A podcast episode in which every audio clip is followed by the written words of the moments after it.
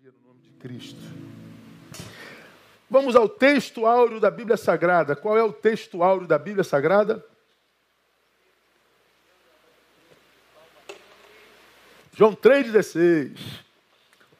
Porque Deus amou o mundo de tal maneira, não foi de qualquer maneira, de tal maneira que deu o seu Filho unigênito para que todo aquele que nele crê não pereça, mas tenha a vida eterna. Acho que qualquer crente sabe esse versículo de cor. Ou seja, qualquer crente não, né? É, eu sou de um tempo em que crente carregava a Bíblia e lia a Bíblia, né? Eu sou de um tempo em que o crente conhecia a palavra. Hoje, hoje é web igreja, web crente. Ah, não sei nem se esse cara sabe que tem João na Bíblia, não é hoje. Mas tem, João 3,16 é tido e a vida é conhecido como o textual, o texto central da Bíblia Sagrada. E ele está dito assim como nós acabamos de citar. Porque Deus amou o mundo de tal maneira, ou seja, ele amou de uma forma tão grande, tão grande, que ele não conseguiu manter esse sentimento por nós apenas um sentimento. E Deus também não se satisfez em amar e manter esse amor um discurso. Eu te amo. Não, não. Ele amou de tal forma que ele precisou materializar esse amor. E ele não materializou com qualquer coisa. Bom, ele sendo Deus, gestor do universo, ele poderia ter amado o mundo de tal maneira que deu o arcanjo Gabriel para materializar esse amor. Bom, se fosse o arcanjo Gabriel, quem é que ia falar alguma coisa, né? Mas não foi um arcanjo. Ele não deu um anjo. Ele não deu uma coisa material, ele deu o próprio filho. E disse para quê? Para que todo aquele que nele crê não pereça, mas tenha vida eterna. Então, o, o enredo, o resumo desse versículo é: Deus amou para que aquele que é objeto do seu amor tenha vida eterna. O amor de Deus produz vida eterna. Aí eu poderia fazer duas perguntas esquisitas para vocês. Né? Se esse auditório tivesse cheio, eu ia perguntar: quem aqui ama alguém? Todo mundo levantaria a mão. Eu acho que mesmo nesse mundo polarizado, cheio de ódio e de egoísmo, indiferença, onde o amor esfria-se a cada manhã, eu acho que ainda não existe alguém no mundo que hoje não ame alguém ou alguma coisa. Acho que todo mundo ainda conhece esse sentimento chamado amor. Agora, se eu fosse é, ampliar essa pergunta, ela começa a ficar esquisita. Se eu perguntasse a você, se você que disse que ama alguém, por que você ama esse alguém? Pô, por que, que eu amo? Estranho, né? Tem um porquê? Ah, eu amo a Andréia. Por quê? Ih, rapaz. Mas eu vou esquisitizar essa pergunta um pouco mais. Para que que você ama essa pessoa? Para que que eu amo? Veja, quando a gente fala de amor, a gente fala de uma coisa que é e que, em sendo, não requer mais adendo nenhum. Eu amo A. Acabou. Ponto final. Por quê? Para quê? Quando? Não, eu amo. Acabou. O amor não, não comporta discussão. É como disse Fernando Pessoa, quando eu preparava essa palavra, eu me lembrei de uma das falas de Fernando Pessoa, onde ele diz assim: Amo como ama o amor. Amo como ama o amor. Não conheço nenhuma outra razão para amar.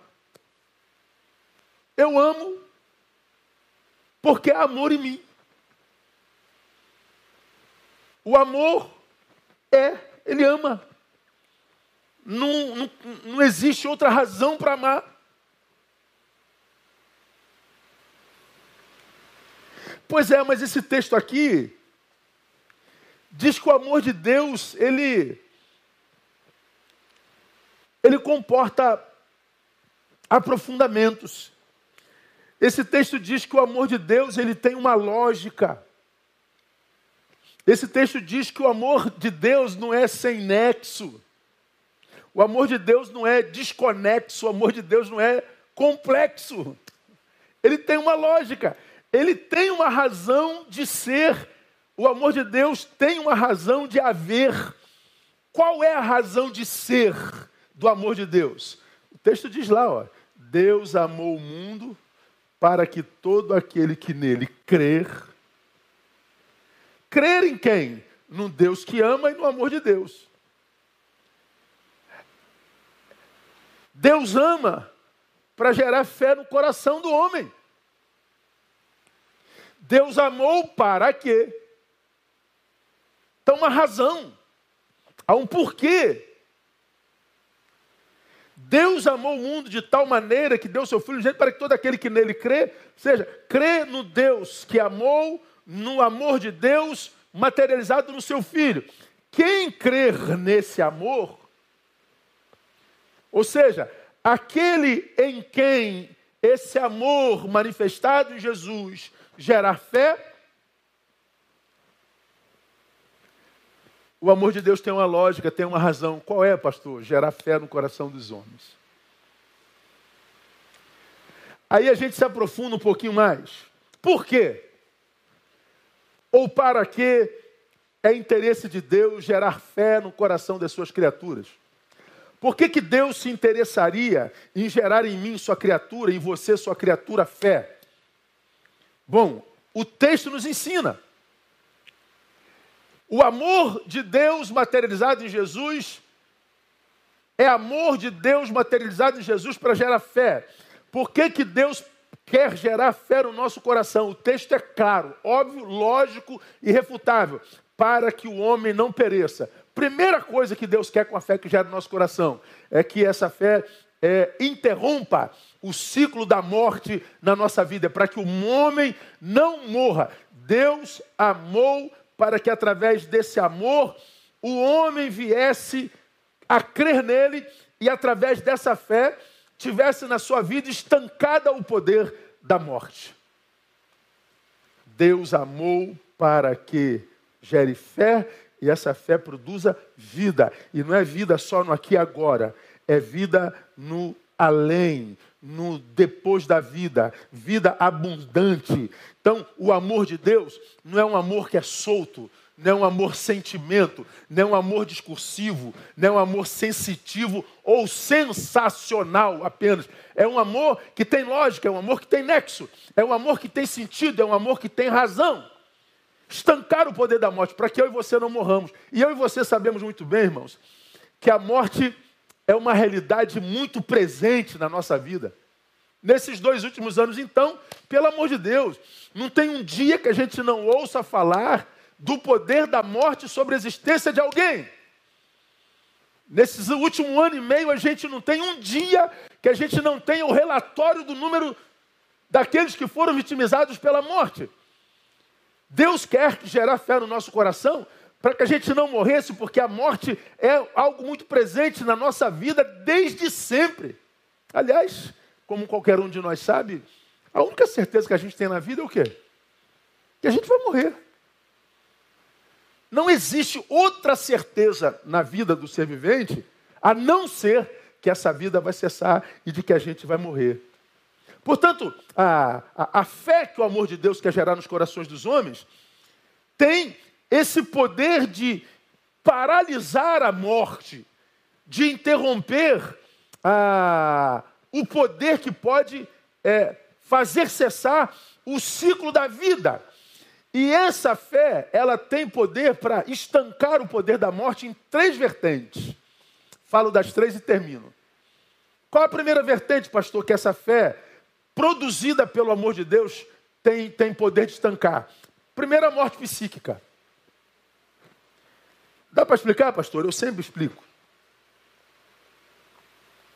A morte psíquica é aquela que nos acomete antes do fim da vida. É aquela que abate o ser vivente e o mata antes de o fôlego da vida sair.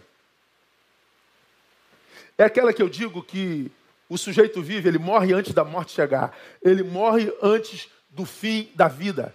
Eu estou falando de uma morte que, é, quando nos abate, ela nos tira a alegria de acordar, sabe? Ela nos dá a sensação de que mais uma manhã, você olha para a janela, o dia raiou, mas parece que dentro ainda há trevas. Parece que aquela luz não adentrou a existência. Aquela luz que quando acordamos nos chama para fora, que nos lembra da agenda, que nos lembra que nós temos uma missão, que existe uma razão pela qual ou para a qual nós nascemos. Aquela luz que diz: olha, Neil, viva! Pois é, essa morte aqui, ela não nos dá alegria de acordar mais. Essa morte aqui, ela tira a alegria de seguir em frente. Essa morte aqui, ela tira a nossa disposição para sonhar, de acreditar que dias melhores virão, de acreditar que a minha vida vai melhorar, de que a minha vida vai ascender, que as coisas vão vão, vão mudar para melhor. É, essa morte, ela tira de nós a capacidade do sonho. Essa morte, ela tira do ser humano antes do fim da vida, a simples alegria de ser. Ser. Só isso. Morte psíquica é aquela que Albert Schweitzer, teólogo, filósofo e médico alemão, chamou de tragédia. Albert Schweitzer ele disse: tragédia não é quando um homem morre. Tragédia é aquilo que morre no homem enquanto ele ainda está vivo. Isso é uma tragédia, segundo Albert Schweitzer. É dessa morte que eu estou falando, que a fé em Deus quer tirar de nós. Então, quando a gente lê João 3,16, Deus amou o mundo de tal maneira. Amou para quê? Para que ele gerasse fé no nosso coração. E para que ele quer fé no meu coração? para que eu não sucumba às, às mazelas de ser o que nós somos, uma carne putrefante, putrefata, que nós não cedamos às mazelas de sermos o que nós somos quando longe dele, um ser pessimista, um ser desistente, um ser murmurador, um ser mal-humorado, um ser perverso, um ser desistente. Como que eu venço isso que eu sou depois da queda? Eu venço mergulhando no amor de Deus. Porque é o amor de Deus que me livra dessa desgraça que eu sou para mim e para os outros, quando eu não o conheço. Por isso o tema dessa palavra, amar para quê? E de onde que eu tirei essa palavra? Eu atendi alguém ah, esses dias, estou fazendo atendimento pelo Zoom, pelo Du, pelo. qualquer lugar. Aí ele falou assim, pastor, eu estou cansado de amar. Eu amei a minha vida inteira, só levei nas costas. Eu amei a vida inteira e, e eu não recebi nada em troca disso. Quer saber? Eu quero que morra todo mundo. Eu quero que todo mundo se dane. Eu vou fazer igual a eles. Eu não quero mais saber disso. Eu não acredito mais no amor. Cara, eu acho que eu já ouvi tanto isso na minha vida. E difícil para mim ouvir de alguém que se diz cristão.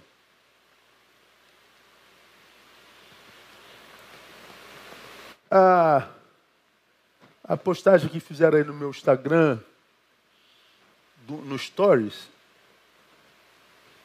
do culto dessa, dessa noite, botou lá embaixo: razão para odiar? Muitas. E para amar, cada vez menos.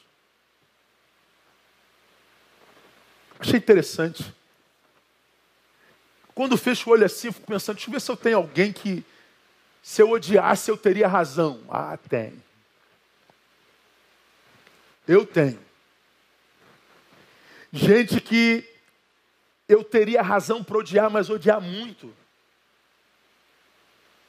Só que o ódio como o amor são duas opções diante de nós.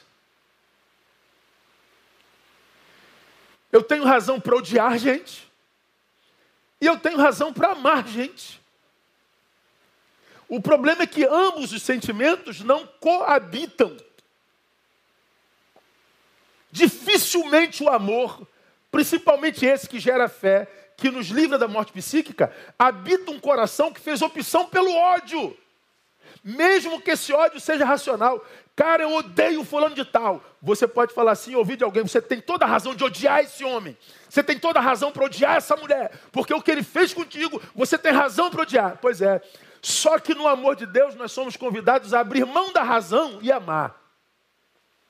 Somos convidados a abrir mão da razão, ou seja, nós somos convidados, entendo o que eu vou dizer, a sermos irracionais. Abrir mão da razão é ser irracional. Ora, a razão é o ódio, então seja irracional. Não odeie. Porque você já aprendeu que quando eu opto pelo ódio, eu estou ingerindo veneno esperando que o outro morra. A mesma coisa é a impossibilidade de perdoar. Quem não perdoa, ingere veneno esperando que o outro morra. E você está matando, você está praticando um suicídio processual. Você está morrendo num processo lento, mas ininterrupto e certo.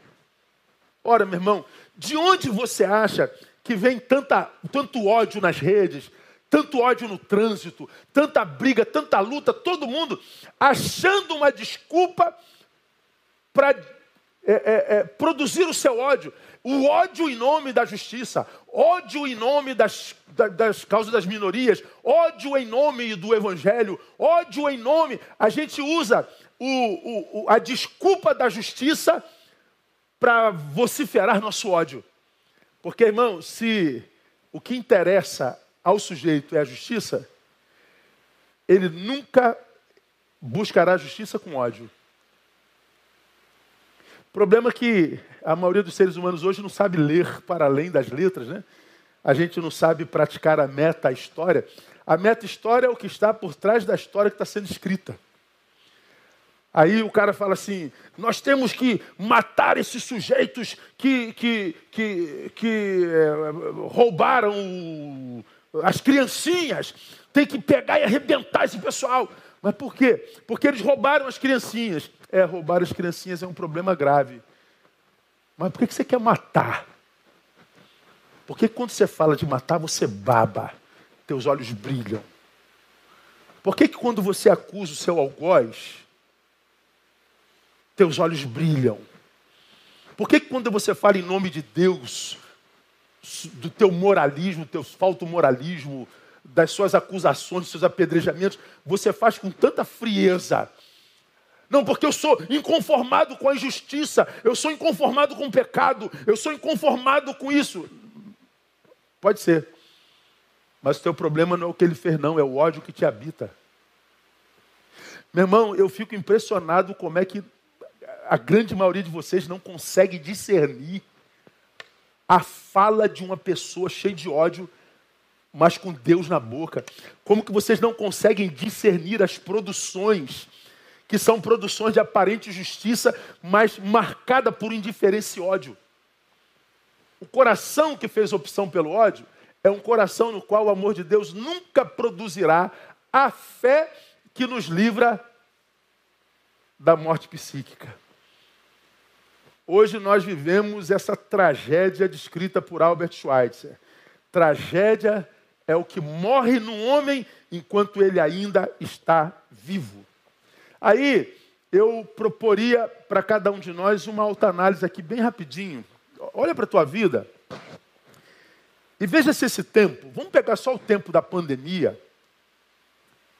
esse tempo em que nós estamos separados fisicamente, mas como nunca linkados virtualmente.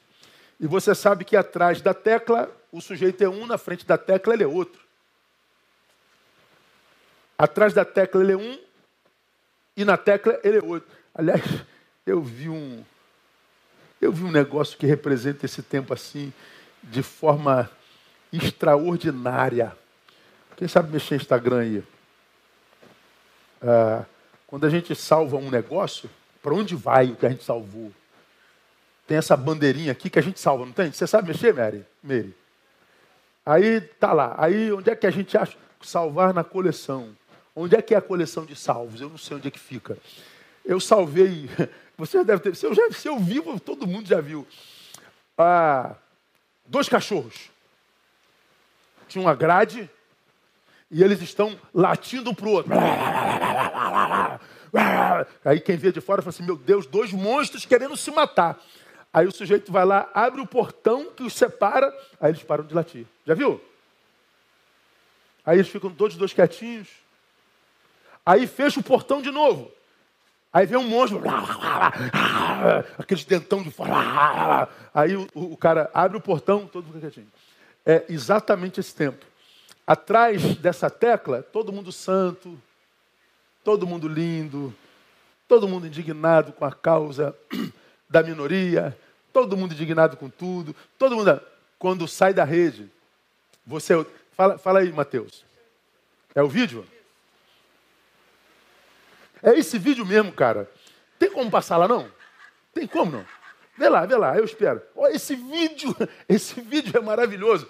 Ele é exatamente o tempo presente. Na rede está todo pecador, safado, vagabundo, ladrão, verme, bandido, canalha. Ah, ah, todo mundo, 200 mil pessoas. Você passa na rua, não tem uma alma que tem coragem de peitar. É um mundo de covardes.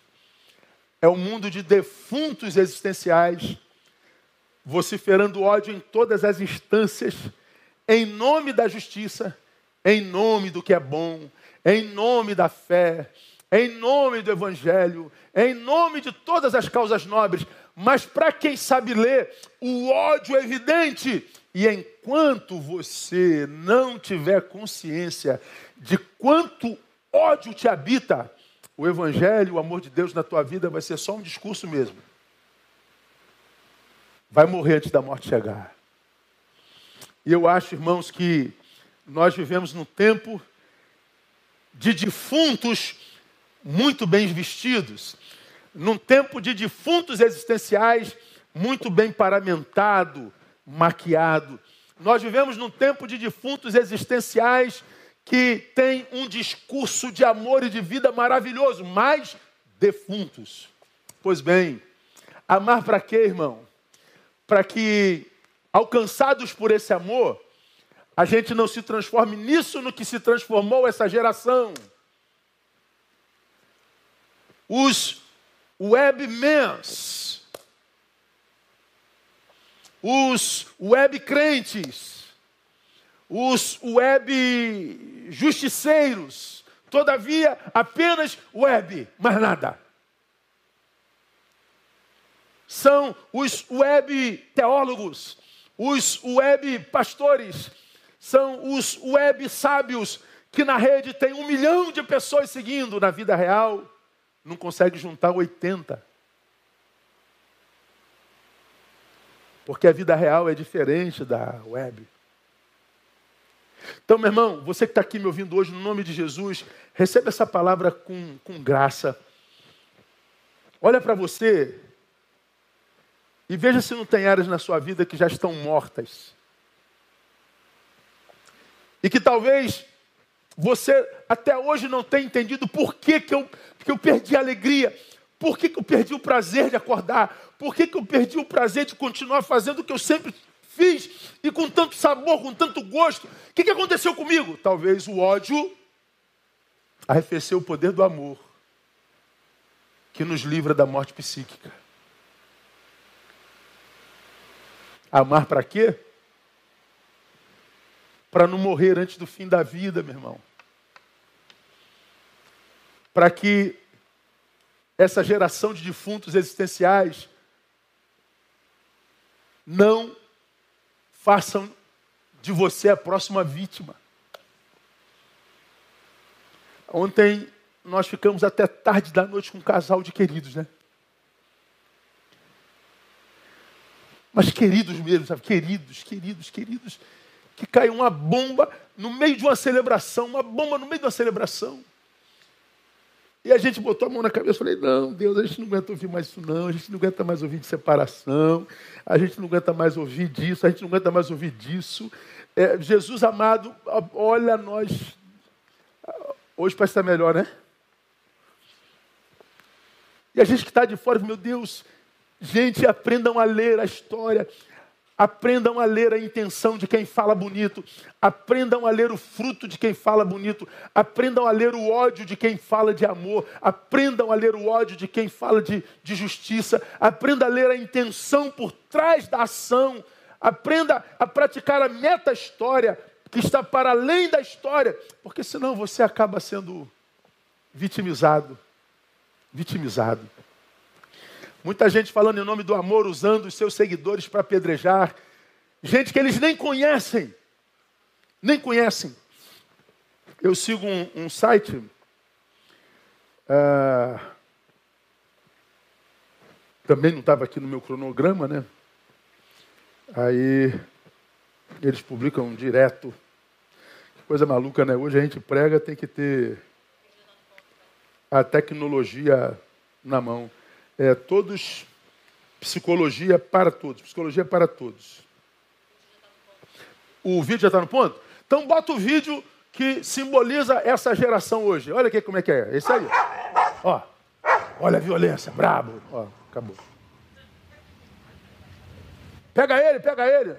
Não.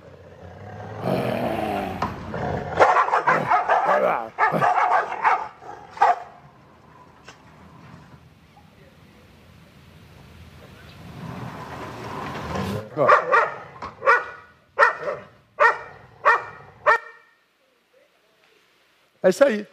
Isso aí é, são seus irmãos da rede. É isso aí que aqueles que você segue cheio de ódio fazem com você. Você vai lá querer matar alguém que você nem consegue atingir, você nunca viu na vida. Ah, você está sendo alcançado pelo ódio. Você está se matando, você está morrendo. E morrendo antes da morte chegar. Aí você começa a perder o sono primeiro. Você primeiro é visitado pela insônia.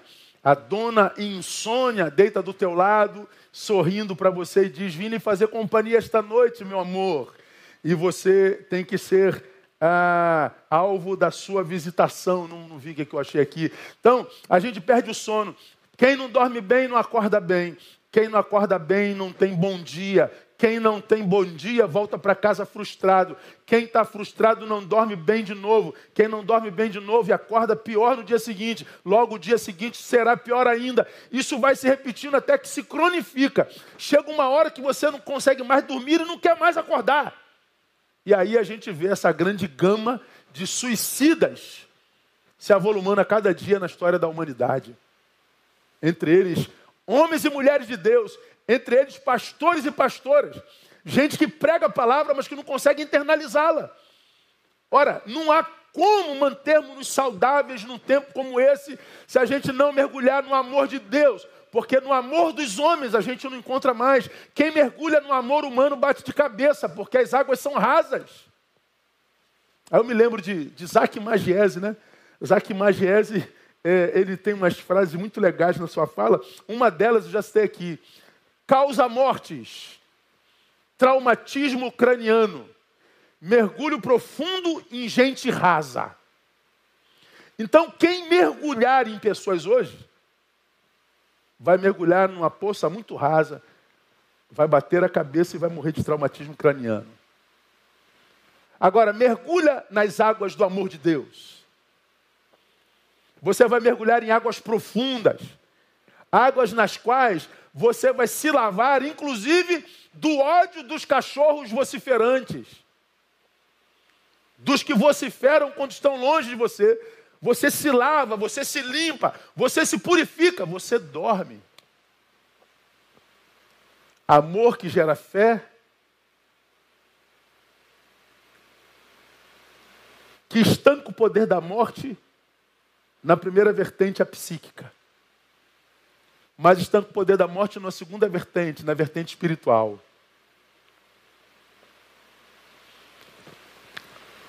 Como, pastor? Mateus responde. Mateus 25, a partir do verso 31 até lá no 46. É, todo mundo conhece esse texto aí. Quer dizer, todo mundo não é mais. Eu retiro, retiro todo mundo. A minha fé na fé dos crentes hoje é muito pequena.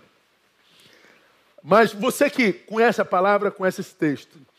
Palavras do Cristo: Quando vier, pois, o Filho do Homem na sua glória, e todos os anjos com ele, então se assentará no trono da sua glória.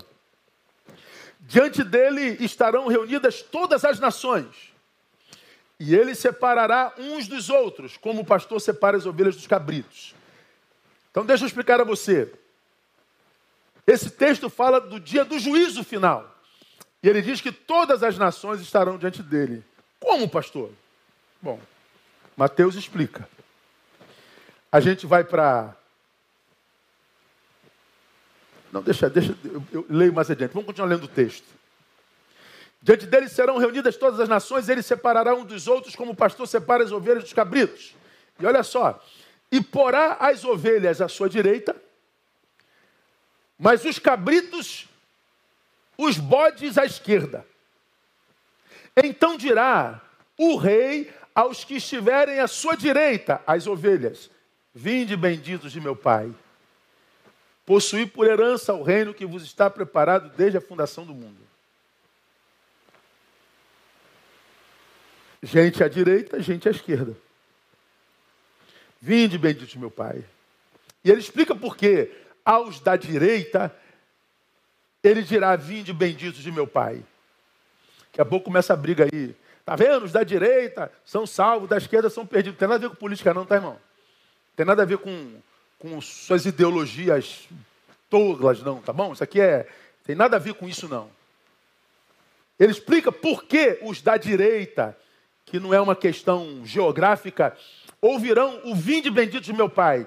Porque tive fome, me deste de comer, tive sede, me deste de beber, era forasteiro, me acolheram, estava nu, me vestistes, adoeci, me visitaste, estava na prisão, foste ver-me. Então os justos lhe perguntaram, Senhor, quando que te vimos com fome, te demos de comer, com sede te demos de beber? Quando te vimos forasteiro, te acolhemos, ou nu te vestimos? Quando te vimos enfermo ou na prisão, fomos visitar-te? Responder-lhe-á o rei, em verdade vos digo que sempre que o fizestes a um destes meus pequeninos, mesmo dos mais pequeninos, a mim o fizeste. Então Jesus está dizendo assim, ó. Por que, que você vai herdar o, o reino que te está preparado desde a fundação dos séculos? É por causa da forma como eu tratei meu irmão. Eu tratei meu irmão como um ser vivente, cheio de amor no coração.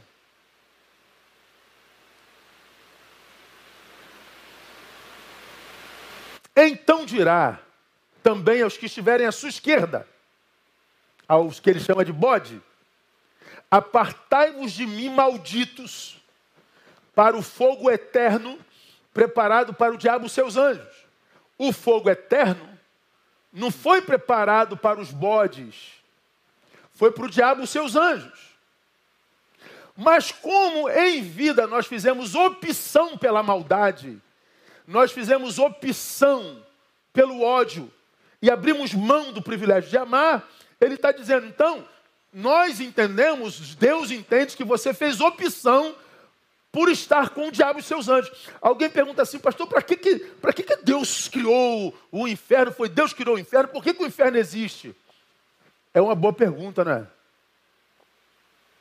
Bom, é a opção que a pessoa tem quando ela decide não querer viver com Deus. Eu sei que tem céu, tem Deus, tem tudo. Eu não quero saber de Deus, eu não quero saber de céu, eu não quero saber de palavra, eu não quero saber de Jesus. Tá bom, tudo isso existe, ok, tá ok, tá ok? Tá, mas eu não quero nada disso, dá licença? Dou, dou. Qual é a minha opção? É isso aqui, ó. Então Deus não manda ninguém para o inferno. Quem vai, vai com a sua própria perna e como fruto da sua própria opção. É como a bendita da árvore lá no jardim do Éden. Já falei sobre isso aqui. Coma tudo, menos essa aqui, ó. Para que que botou essa árvore lá, meu Deus do céu? Se o senhor não tivesse botado essa árvore lá, estava tudo certinho. Olha a besteira que o senhor fez. Bom, mas se eu não boto essa árvore aqui e digo que você é livre, eu estou mentindo. porque você seria livre para fazer a minha vontade. Quem é livre para fazer só o que o Senhor quer, não é livre. É um escravo sem consciência. Então vocês podem comer de tudo, mas se vocês não quiserem me obedecer, se vocês não quiserem viver, se vocês não quiserem o que eu estou pro, pro, propondo, a chance de vocês é fazer isso aqui, ó. Agora vai dar ruim, vai morrer. E o que, que o homem fez? Optou pela morte.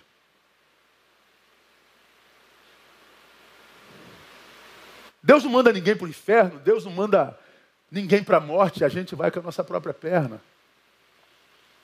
Deus poderia não ter colocado árvore nenhuma, dando opção para desobedecê-lo.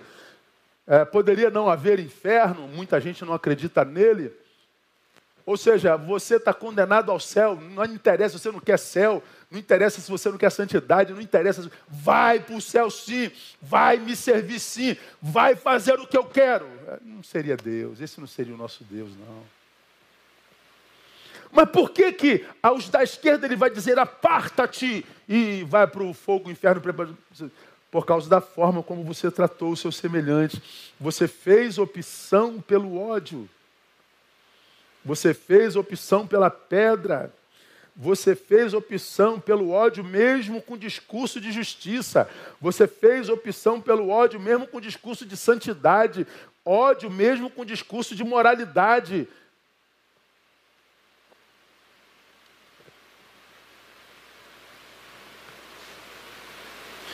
No versículo 45, ao que lhes responderá: em verdade vos digo que sempre que o deixaste de fazer um desses mais pequeninos, deixaste de fazer a mim. Irão eles para o castigo eterno, mas os justos para a vida eterna. Aí, quando no início desse texto eu disse, as nações comparecerão perante ele, como assim, pastor? É porque Mateus, no capítulo 11, 25 e 26, é, explica como. Declarou-lhe Jesus: Eu sou a ressurreição e a vida. Quem crê em mim, ainda que morra, viverá, e todo aquele que vive, que crê em mim, jamais morrerá. Crês isto? Então a Bíblia diz que no dia do juízo, é, o mar devolverá seus mortos, a terra devolverá seus mortos, todos ressuscitarão para o grande dia, para o, o juízo final, para a gente receber a pena. Só que essa mensagem já está fora de moda, né, irmão? A gente hoje acredita mais no que a gente acha da Bíblia do que o que a Bíblia diz. Não, a Bíblia diz isso, mas eu acho que. Aí o cara fica com o que ele acha e não com o que a Bíblia diz. Isso é o evangélico moderno. Não, a Bíblia diz que há um, um, um castigo eterno, mas eu acho que. Pois é, então você fica com o que você acha. Mas a Bíblia diz que há um castigo eterno. A Bíblia diz que há um inferno, a Bíblia diz que há um diabo. E eu não gosto de nada disso, mas está lá. Está lá. E que tipo de ser sou eu que me reconheço como pó? Que a Bíblia diz que ele reputa as nações como menos do que nada, se as nações são menos do que nada, do que eu, indivíduo, sou. Uma fração ínfima do nada que a nação é. Então, essa, essa, essa, essa fração ínfima do nada que é a nação diz assim: eu não acredito nesse negócio, não e você fica com o teu diagnóstico, pelo amor de Deus, você não pode estar bem. Eu já disse para vocês que eu tenho um monte de pergunta para Deus quando eu chegar no céu. Irmão, eu tenho tanta pergunta para Deus. Quando eu leio a Bíblia, meu irmão, a minha, a minha filosofia, a minha filosofia faz assim, Neil, não, não aceite isso não, Neil, não tem sentido. É. Aí eu lembro que isso é palavra de Deus. Aí eu tenho que pegar minha filosofia, botar no bolso. Ó, fica quietinho aí. Tá ok? Fica quietinho aí. Cala a boca. É Deus falando. Porque, irmão, se não for pelo Espírito Santo de Deus, você não se submete a isso não. E é daí que vem a apostasia. É quando o que eu acho vale mais para mim do que o que a Bíblia diz. E esse texto diz que até da morte biológica o seu amor nos livra. Ele nos ressuscita no último dia e diz para mim e para você: Vinde, bendito de meu Pai. Nem a morte biológica me para. Eu acho que é por isso que eu acho, é por isso que eu creio que crente não deveria ter medo de morrer.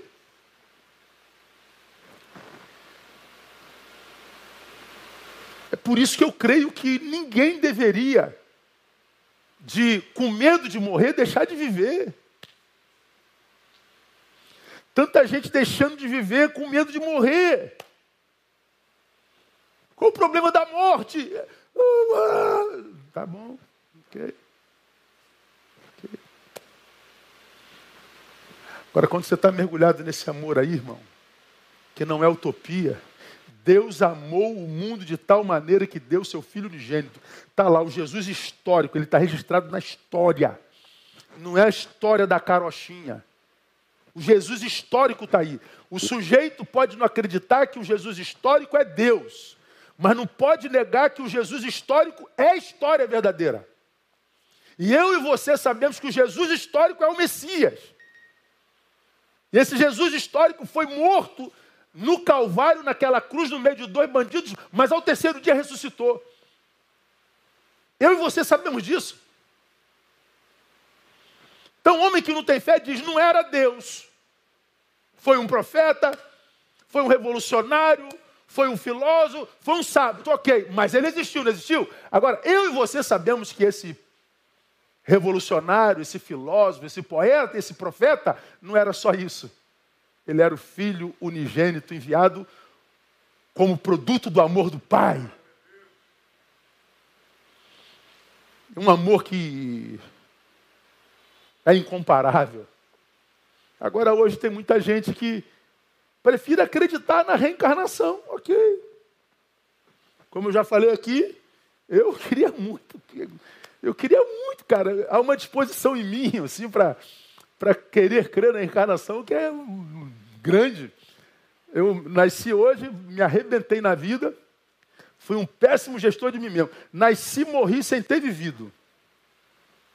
Pô, vou voltar depois. Pô, cara, não, meu Deus. Por que, que isso não está na Bíblia? Né? Por que, que Paulo não está lá em, nas cartas paulinas, que foi o sábio? Não está. Meu Deus, casei uma, duas, dez vezes e não consegui experimentar o amor. Não, não tem problema, você vai voltar de novo. Tranquilo. Como eu falei aqui, vai voltar um pônei primeiro, depois você vai voltar de novo. Ok. Eu queria poder voltar se eu tivesse feito tudo errado. Mas quando eu leio a Bíblia, está escrito: aos homens está ordenado morrer uma única vez. Depois vem esse juízo aqui. Onde ou ouviremos vinde benditos, ou aparta-te de mim, maldito. Mas a vida é muito curta, pastor. Se for bem vivida, é suficiente. Você chega aos cinquentão aí, meu irmão, é 50 não, 50 a gente já passou da metade, né? Ninguém vive 100 anos hoje, salvo raríssimas exceções. Vamos dizer aí que a metade da vida está entre 35 e 40 anos. 35 dobrado dá 70. Então 70 é a média, expectativa de vida brasileira, se não me engano, hoje está em 72 anos. Ah, Para nós aqui do Sudeste, 72 é pouco, que a gente vê muita gente com 80 com muita vida, mas vai para o Nordeste, vai para o sertão, pega o Brasil inteiro, a expectativa de vida é 70 anos, 72. Então vamos botar aí metade de vida, vamos ser bem, bem positivistas, 40 anos, metade da vida. Tu chega na metade da vida, irmão, tu olha para trás, tem história que da qual você já agradece a Deus? A segunda metade, que é com menos saúde, menos disposição, menos oportunidade, menos tudo.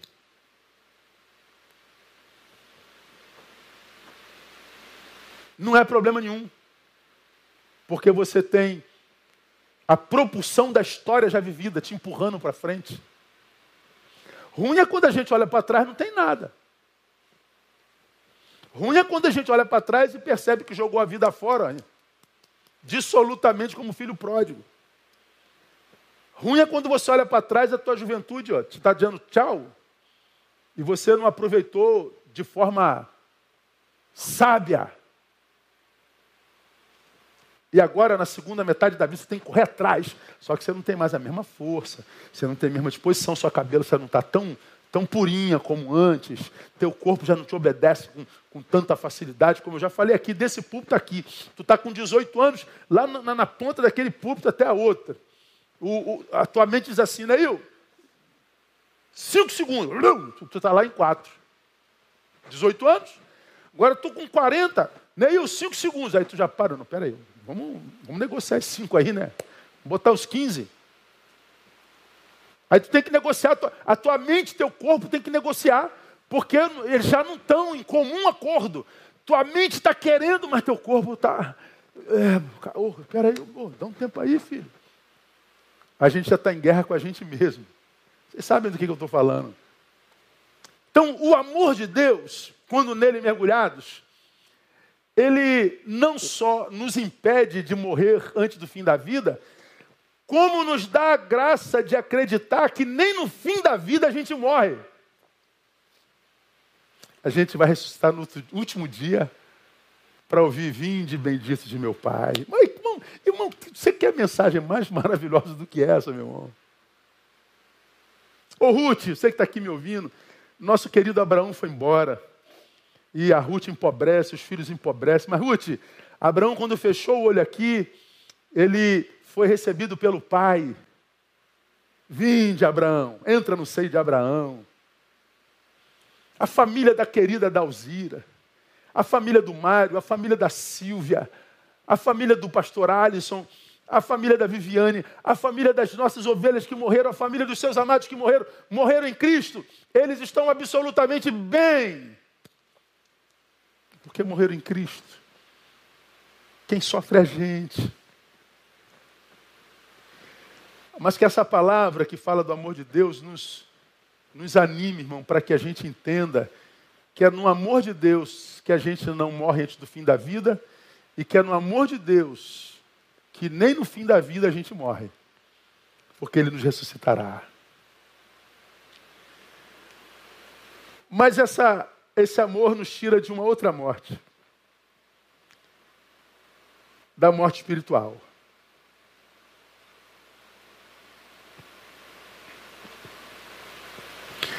Essa morte espiritual é essa morte que nos toma quando a psíquica nos alcançou e que, porque nos alcançou,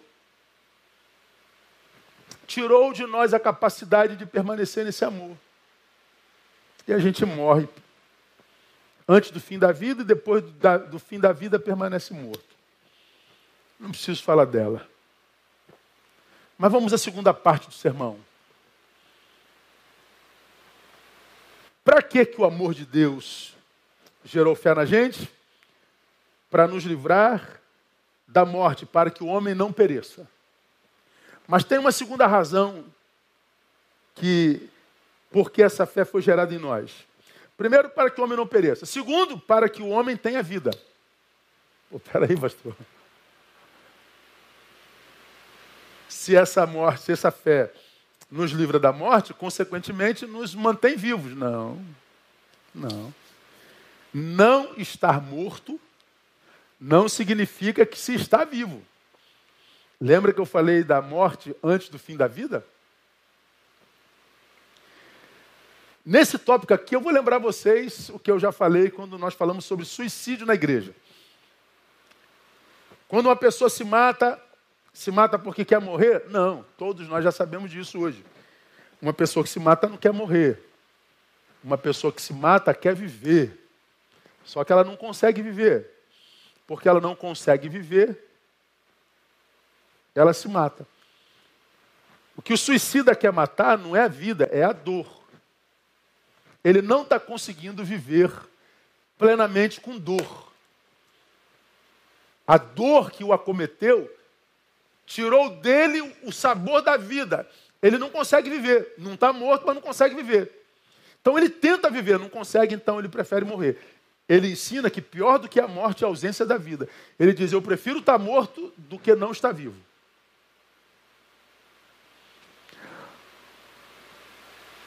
O amor que gera fé, gera fé para que não só não morramos, mas não morrendo, nos mantenhamos vivos. E a pergunta que eu faço a cada um de vocês, a cada um de nós: você está vivo de verdade? Responda para si, irmão. Você se identifica como um ser vivente pleno?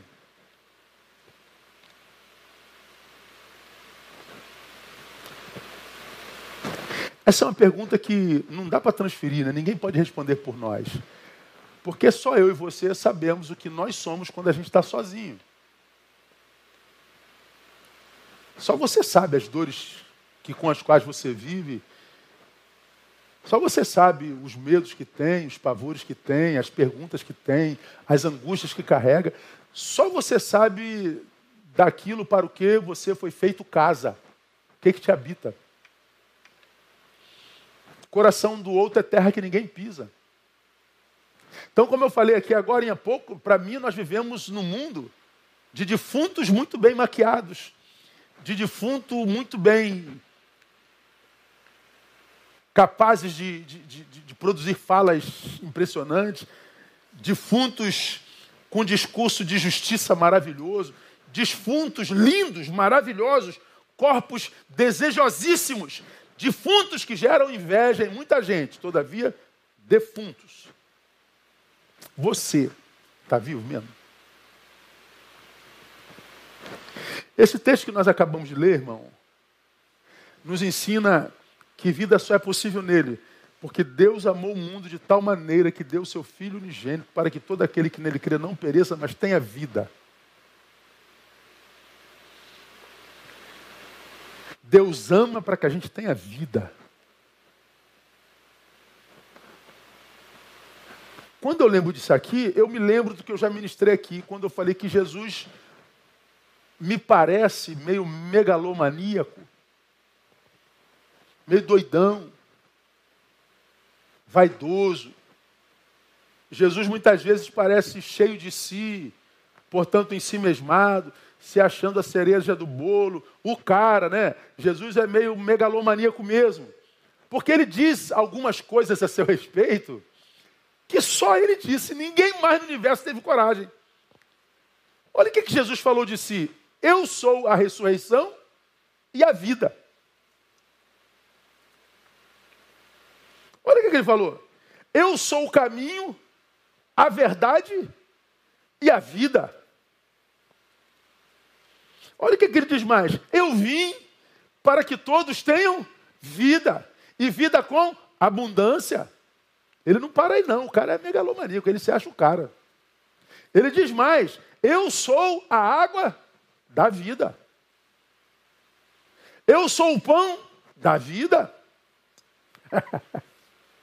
é muito doido, não é não? Ou ele diz a verdade. Eu sei que quando eu falo assim, a Jesus parece megalomaníaco, doido, cereja do bolo, soa como. Que é isso, pastor? Isso é um desrespeito para com o nome de Jesus? Pois é. Eu também acho. Mas isso é uma linguagem de expressão, de comunicação. É para fazê-lo entender que há muita gente que não tem coragem de chamar Jesus de doido, não tem coragem de chamar Jesus de louco, não tem coragem de chamar Jesus de cheio de si mesmo, não tem coragem de imprimir em Jesus nenhum defeito humano. Mas essa mesma pessoa que não tem coragem de imprimir a Jesus defeito humano, tem dificuldade de reconhecê-lo como Deus. Diz que é um profeta, revolucionário, fundador de uma religião. Não. Ou ele é Deus, ou ele é um doente megalomaníaco. Ou ele é Deus, ou ele é uma farsa. Porque sendo só um profeta, ele não dizia, eu sou a ressurreição e a vida. Que louco é esse? Que maluco falaria que eu sou o caminho, eu sou a verdade, eu sou a vida? Ninguém vem ao Pai senão por mim. Que maluco é esse que falaria um negócio desse? Que maluco diria eu vim para que todos, os crentes, os católicos, os, os de matriz africana, os ateus, para que todos tenham vida. Ou é louco, ou fala a verdade, eu sou a água da vida. Quem beber de mim nunca mais terá sede. É louco, ou fala a verdade. Então não tem como você, meu irmão, tentar enxergar Jesus como um profeta, com, com, como qualquer outro ser humano e não enxergá-lo como Deus. É incongruente, é ilógico. A fé não é ilógica, não.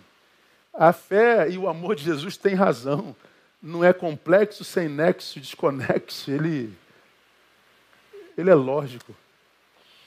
Ou o que ele diz de si mesmo é verdade, ou ele é uma grande farsa. O que você acha? Jesus é uma farsa ou Jesus é verdadeiro? Vida só nele. Longe dele, o máximo que se consegue é existir, viver não. E a diferença da existência é que a existência se exibe, a vida não. A vida é aquilo que acontece dentro da gente. É aquilo que a gente desenvolve num caminho com os nossos. É aquilo que trabalha em nós e na nossa interioridade. É aquilo que flui como rios de dentro da gente. Rios de água viva. A vida é a fonte. Do lado de fora, fruto. Agora, quem tem fonte de água viva, essa fonte não sai em foto, ela sai no trato, irmão. Na forma como fala, na forma como se comporta, na forma como se relaciona, na forma como se é.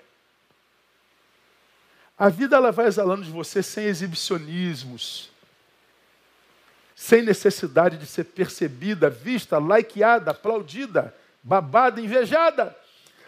A existência não. A existência precisa ser vista. A existência precisa ser invejada. A existência precisa ser aplaudida. A existência precisa ser. A existência, ela só encontra sentido no olho alheio. Por isso que eu não creio nessa porcaria. Eu não acredito na vida que o cristão exibe aqui, desde que acorda, passando pelo café da manhã, pelo almoço, pelo expediente, pela janta e na hora de dormir. Não acredito nessa vida. Isso é existência.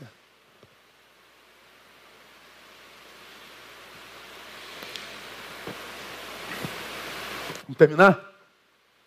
Terceiro e último. Por que, que esse amor quer gerar fé no coração dos homens? Primeiro, para que não morra. Segundo, para que viva. Terceiro, porque é a única forma de agradar a Deus. Hebreus 11, 6. Ora, sem fé é impossível agradar a Deus. Não, vou, vou, vou sacrificar um bichinho aqui. Não agrada a Deus, não. Aí eu vou subir um monte. Não agrada a Deus, não. Aí eu vou dar uma cesta básica. Não é isso que agrada a Deus, não. Aí eu vou andar só de terno e gravata. Não é o que agrada a Deus, não. Fé. Quando nós amamos alguém, nós fazemos de tudo para agradar esse alguém, não é verdade? Quando nós recebemos alguém em casa que nós amamos, fazemos de tudo para agradar esse alguém, não fazemos? Quando nós precisamos de um favor de alguém, a gente tenta agradar esse alguém de quem o favor a gente precisa. Quando nós queremos impressionar alguém, o agradamos também. A Deus só agradamos com fé.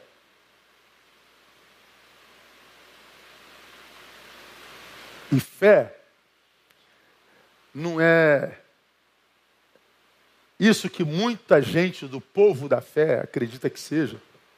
Eu acredito que Deus exista. Ó, o diabo crê também e estremece. Continua sendo diabo.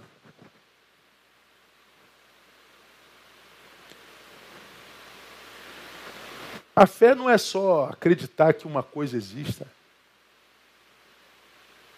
é ter consciência dessa coisa na qual nós temos fé, e por causa dessa consciência nos entregamos a ela inteiramente. Então, essa fé ela só é manifestada quando a gente mergulha nesse amor.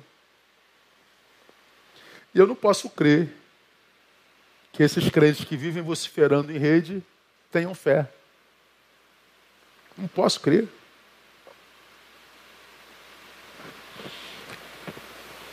Não posso crer que essa fofoca toda seja fofoca de gente que crê.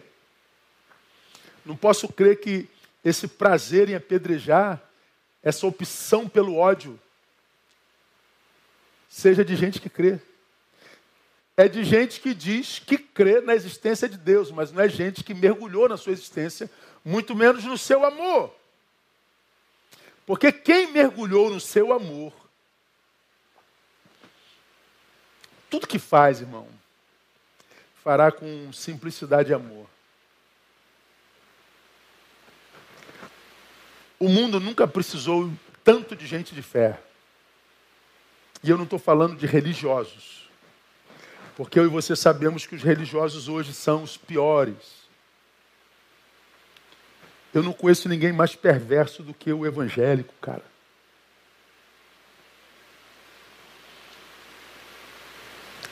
Nunca vi tanta maldade como no nosso meio. Tanta ausência de misericórdia o lugar onde aquele que pecou não pode dizer que pecou de jeito nenhum, vai ser apedrejado. Sem pecar te atribuem pecado, te apedrejam. Você chega na tua igreja e diz que pecou, está lascado. Como a gente não tem espaço para confessar pecados por causa dos que não têm misericórdia, o que, que acontece? Ninguém consegue, confessa pecado. Então nós vivemos num mundo de hipocrisia e de mentira. E a gente não sabe por que, que Deus não abençoa. Por que, que a gente está na igreja o dia inteiro, mas o tal do rio de água viva não flui nunca? Por que, que Deus não abençoa nossos projetos? Por que, que a gente não vive a experiência do Salmo capítulo 1?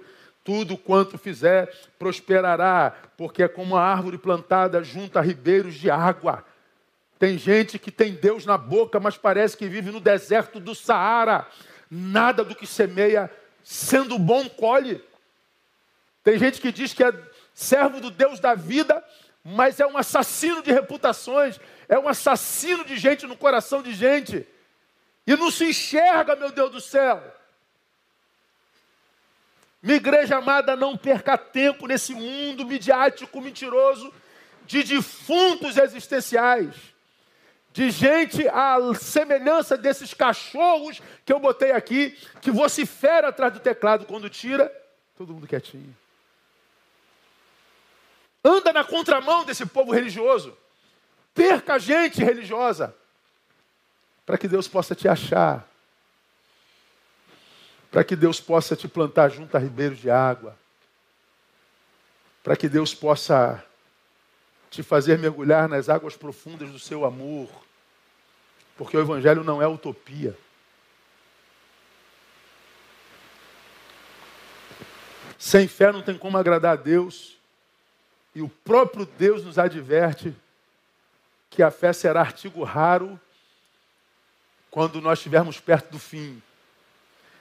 Porque é Ele quem diz lá, para a gente terminar em Lucas 18, 8.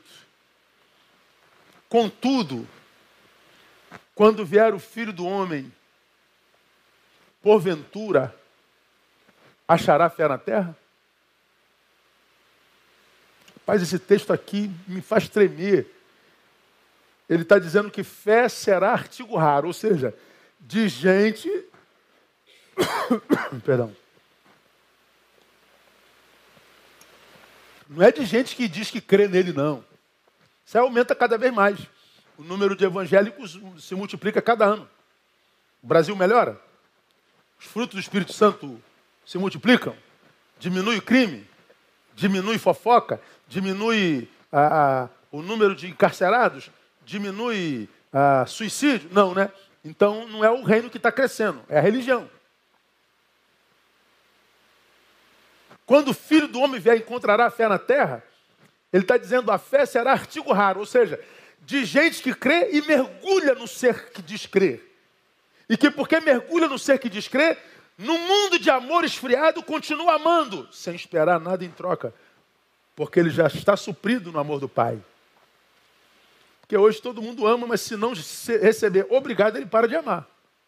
Todo mundo serve, se você não der um tapinha nas costas, ele para de servir. Todo mundo adora, mas se você não botar para cantar domingo à noite, ele para de adorar. É uma. É... Meu Deus do céu, até quando a gente aguenta isso?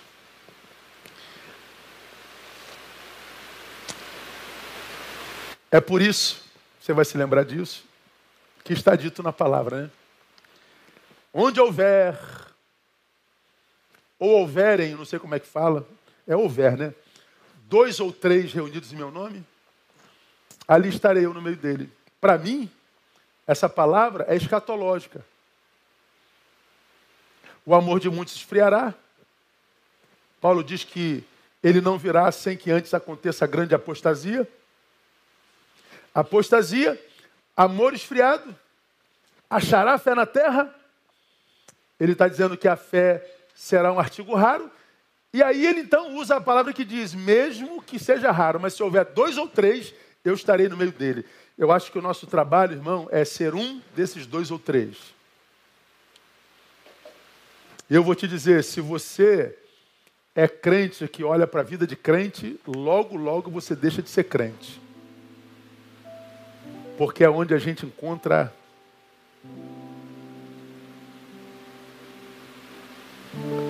a menor expressão de amor, de gratidão, de acolhimento, de solidariedade. E a minha oração é que Deus nos ajude como igreja local, porque eu ainda sou pastor de igreja local. Não sou pastor do Brasil, não sou pastor da Sulacap, eu não sou pastor do, do, do mundo, eu sou pastor da Igreja Batista Betânia. E trato gente tudo igual, sou pastor da igreja local. E a minha esperança é que na nossa igreja local a gente consiga ter um, um grande número de gente assim. Que não seja desses vociferantes de rede. Que vociferam, inclusive, quando você não vocifera. Por que, que você não está vociferando? Meu Deus do céu. Porque eu não sou igual a você e me orgulho muito disso. E se eu tivesse como você, vociferante, eu estaria mal à beça. Se eu estivesse como muitos de vocês que, em nome da justiça, praguejam, desrespeitam, humilham, produzem ódio, eu estaria fazendo uma reflexão e não querendo que outros se transformassem em mim. Guarda teu coração, minha igreja, e mergulha no amor de Deus, porque o amor dos homens está acabando, sobretudo dos que dizem ter fé. Que Deus te ajude a guardar teu coração, que Deus te ajude a andar nesse amor que Deus te ajude a remar contra a maré de ódio, de indiferença, de discurso, simbolizado nesses cães que nós acabamos de ver aqui. E que te dê a graça de ir trabalhar, abençoando gente, voltar para casa com a consciência de que a missão foi cumprida, que você não amaldiçoou ninguém, que você não falou mal de ninguém, que você não cuspiu ninguém, que você não xingou ninguém e que você volta para casa e diz: Meu filho, seja como seu pai. Você seja uma referência para os seus filhos. E que você seja um sinal do reino de Deus, onde Deus te plantou. Deus abençoe vocês. Boa semana. Quarta-feira estamos de volta, se Deus quiser. E que essa semana, a primeira do segundo semestre, é, revele a você, o, seja o prenúncio do que será o mês de julho, o melhor mês do ano, inaugurando o melhor segundo semestre da história. No nome de Jesus, Deus abençoe vocês. Vamos louvar ao Senhor no final. Pastor André, ora, encerrando o nosso culto. Deus abençoe.